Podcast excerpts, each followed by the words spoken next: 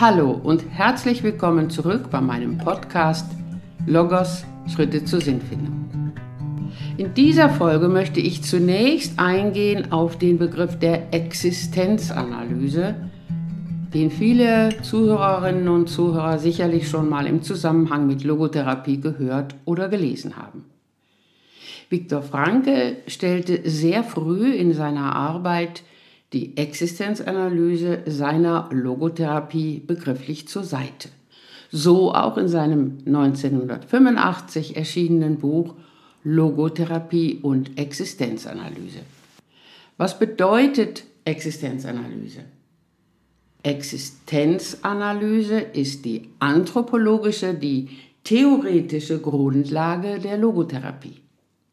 Es geht dabei um die Analyse auf Existenz hin, die Analyse auf Freiheit und Verantwortlichkeit des Menschen hin. Es ist ein großes Verdienst von Viktor Franke, der Logotherapie als Psychotherapie ein philosophisches Konzept zur Seite zu stellen beziehungsweise seine Psychotherapie auf einem philosophischen Konzept aufzubauen. Denn wir Menschen mit unseren geistigen Fähigkeiten sind existenzielle Wesen. Das heißt, existere heißt heraustreten, wir können aus uns heraustreten, wir können uns der Welt gegenüber öffnen, sie wahrnehmen und auch mitgestalten. Wir sind nicht vergleichbar mit Maschinen, deren Bauteile nur mechanisch miteinander reagieren. Wir sind wesentlich mehr. Gleichzeitig können die geistigen Fähigkeiten aus sich heraustreten zu können, bei uns Menschen auch Unsicherheiten entstehen lassen, bis hin zu großen Erschütterungen und Leid. Angesichts derer wir wieder Sicherheiten gewinnen wollen, um wieder festen Boden unter den Füßen zu erlangen. Ein Beispiel dazu. Eine junge Frau, nennen wir sie Melanie, litt zunehmend unter Depressionen, als sie zu mir in meine Praxis kam. Zu Beginn der Therapie äußerte sie, Sie stand am Grab ihrer kürzlich verstorbenen Großmutter, sah sich selber dort stehen und spürte, dass Gedanken auftauchten wie Oma lebt jetzt nicht mehr. Wo ist sie jetzt? Und was ist dann, wenn ich sterbe? Wie wird das sein? Und was soll das Ganze dann? Diese Gedanken lösten in ihr, wie sie mir schilderte, große Angst in der Folgezeit aus. Sie konnte sie nicht abschütteln und ihre depressiven Verstimmungen nahmen immer mehr zu. Selbstverständlich können wir das Leiden dieser jungen Frau als eine reaktive Depression diagnostizieren, als eine Reaktion auf den Tod der geliebten Großmutter. Möglicherweise aber ist Melanies Leiden viel weiter zu fassen, als ein Leiden, das dadurch entstanden ist, dass sie sich selbst am Grab der verstorbenen Großmutter gesehen hatte, zurückgelassen in dieser schier unüberschaubaren Welt und sich von Gedanken gedrängt fühlte, die ihr Angst machten. Als existenzielle Wesen haben wir ein Bewusstsein von uns in der Welt haben auch ein Bewusstsein von Endlichkeit und Vergänglichkeit. Und wir können über unendlich vieles nachdenken. Jeder einzelne Mensch aber will sich nicht von seinen Gedanken ins Unendliche ziehen lassen, sondern jeder will seinen jeweiligen Platz in Raum und Zeit finden können. Und er oder sie will auch Antworten finden können im Hinblick auf das große Ganze, letztlich auf den Sinn des Lebens.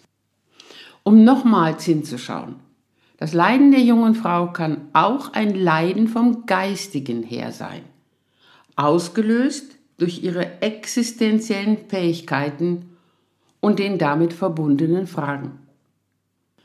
Für den psychotherapeutischen Umgang mit ihr bedeutet dies dann, dass sie zunächst ein Verständnis erlangen kann, verstehen kann, was es bedeutet, ein einzelner Mensch zu sein in dieser großen, schier unüberschaubaren Welt und dieser ständig fortlaufenden Zeit. Wie kann sie dort einen, ihren Platz finden? Ein Bild dazu möchte ich einfügen. Wir Menschen können uns erleben wie ein Wesen, das im Weltraum herumschwebt und den kosmischen Kräften gegenüber ausgeliefert ist. Wir Menschen sind den kosmischen Kräften in gewisser Weise ausgeliefert, aber dies nicht nur. Wir Menschen schweben nicht herum, sondern wir können mit festem Boden unter den Füßen Schritt für Schritt im Rahmen unserer Bedingtheiten unsere jeweiligen Möglichkeiten aktiv erkennen und auch gestalten. Und wir Menschen können Stellung beziehen zu dem großen Ganzen. Wir können versuchen, Antworten zu geben auf die Frage, welche dem Leben übergreifend und auch im Einzelnen innewohnt, welchen Sinn wir im Leben erkennen können. Dies gilt für jeden Menschen, so beispielsweise auch für Therapeuten, Pädagogen und Seelsorger. Und nun wird auch deutlich, dass wir unserem Umgang mit Menschen nicht nur ein Menschenbild, sondern auch ein Weltbild, eine Weltanschauung zugrunde legen sollten. Schauen wir nochmals auf das Leiden der jungen Melanie zurück wenn ihr Leiden auch als eine Frage nach dem Sinn des Lebens zu verstehen ist, dann haben wir die Aufgabe, ihr zu helfen, Antworten finden zu können auf ihre Frage und sie zu befähigen, als einzelne Person an diesen Sinn und damit auch an ihre Sinnmöglichkeiten heranreichen zu können. Dies können wir aber nur, wenn wir selber Antworten auf die Frage nach dem Sinn geben können und in der Lage sind, unsere jeweiligen Sinnmöglichkeiten zu erkennen und auch zu gestalten. Diese Forderung legte Franke seiner Logotherapie zugrunde. Er formulierte die Logotherapie auch als eine Psychotherapie vom Geistigen her. Dabei bildet die Existenzanalyse die theoretische Grundlage seiner Psychotherapie. Er sprach dabei häufig auch von zwei Seiten einer Medaille. Vielleicht können wir es auch so beschreiben. In der Logotherapie ergänzen sich Philosophie und Psychotherapie. Sie gehen häufig auch ineinander über. Anders formuliert, Logotherapie als Psychotherapie ist stets verbunden mit ihrem anthropologisch fundierten Menschenbild und mit der Weltanschauung, dass das Leben unter allen Umständen sinnvoll ist. Frankel zeigte in diesem Zusammenhang auch das Bild mit den drei Säulen auf, auf denen das Gesamtkonzept der Logotherapie basiert die Freiheit des Willens, der Wille zum Sinn und der Sinn des Lebens. Bei der Freiheit des Willens, der ersten Säule, geht es um einen wesentlichen Aspekt des Menschenbildes. Der Wille zum Sinn beschreibt ein grundlegendes Anliegen des Menschen, seine Sinnmöglichkeiten im Rahmen seiner persönlichen Grenzen erkennen und auch gestalten zu wollen. Der Wille zum Sinn beschreibt auch eine wesentliche Intention logotherapeutischer Arbeit. Mit der dritten Säule, der Sinn des Lebens, zeigt Viktor Frankl eine weltanschauliche Grundannahme auf, dass das Leben einen bedingungslosen Sinn hat, den es unter keinen Umständen verliert. Eine Weltanschauung, die der logotherapeutischen Arbeit zugrunde liegt. Ich möchte versuchen, diese drei Säulen auch an dem vorher genannten Beispiel von Melanie zu betrachten. Die Freiheit des Willens bedeutet, auf der Grundlage des Menschenbildes auf diese junge Frau zuzugehen. Zunächst ihr körperliches und psychisches Leiden zu sehen und ihr dabei auch zu helfen, selber diese Zusammenhänge besser zu sehen und verstehen zu können.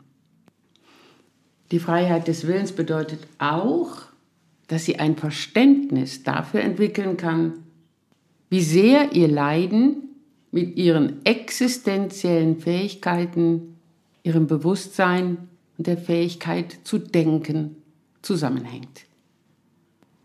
Freiheit des Willens bedeutet auch, dass wir ihr die Freiheit zusprechen, grundsätzlich mit ihrem Leiden zukünftig besser umgehen zu können. Der Wille zum Sinn, die zweite Säule bedeutet, im Beispiel von Melanie, dass sie wieder ihre Sinnmöglichkeiten erkennen und gestalten will und dass ihr bisheriges zunehmendes Leiden dies immer mehr verhindert hat. In den psychotherapeutischen Gesprächen geht es dann um die zunehmende Aktivierung ihres Willens zum Sinn und die Ermutigung zur Durchführung. Die Säule der Sinn des Lebens steht für die Grundannahme, dass das Leben sinnvoll ist und eröffnet im psychotherapeutischen Gespräch Möglichkeiten zu Fragestellungen, zum Beispiel Melanie gegenüber, inwieweit sie ihr Vertrauen in die Sinnfülle des Lebens wieder erkennen und erleben kann. Die mittlere Säule, der Wille zum Sinn, ist ein wesentlicher Anteil der logotherapeutischen, psychotherapeutischen Arbeit. Auf diesen werde ich in vielen weiteren Folgen dieses Podcasts eingehen. In dieser Folge war es mir zunächst wichtig, die Logotherapie als anthropologisch und weltanschaulich fundierte Psychotherapie vorzustellen. Die anthropologischen Grundlagen hatte ich in der Folge zuvor mit der Veranschaulichung des Menschenbildes eingehend beschrieben. Und in der nächsten Folge werde ich insbesondere auf den Sinnbegriff der Logotherapie nach Viktor Frankl eingehen. Liebe Zuhörerinnen und Zuhörer, Sollten bei dem Anhören der bisherigen Folgen bei Ihnen Fragen zur Logotherapie entstanden sein, dann können Sie diese Fragen gerne direkt an mich richten. Dies können Sie tun zum einen über meine E-Mail-Adresse u.thierrier.cityweb.de oder auch über Instagram unter logos-sinnfindung. Alle Links finden Sie auch auf meiner Homepage www.logotherapie-essen.de. Herzlichen Dank für Ihre Aufmerksamkeit und auf Wiederhören beim nächsten Mal. Ihre Ursula Thierrier.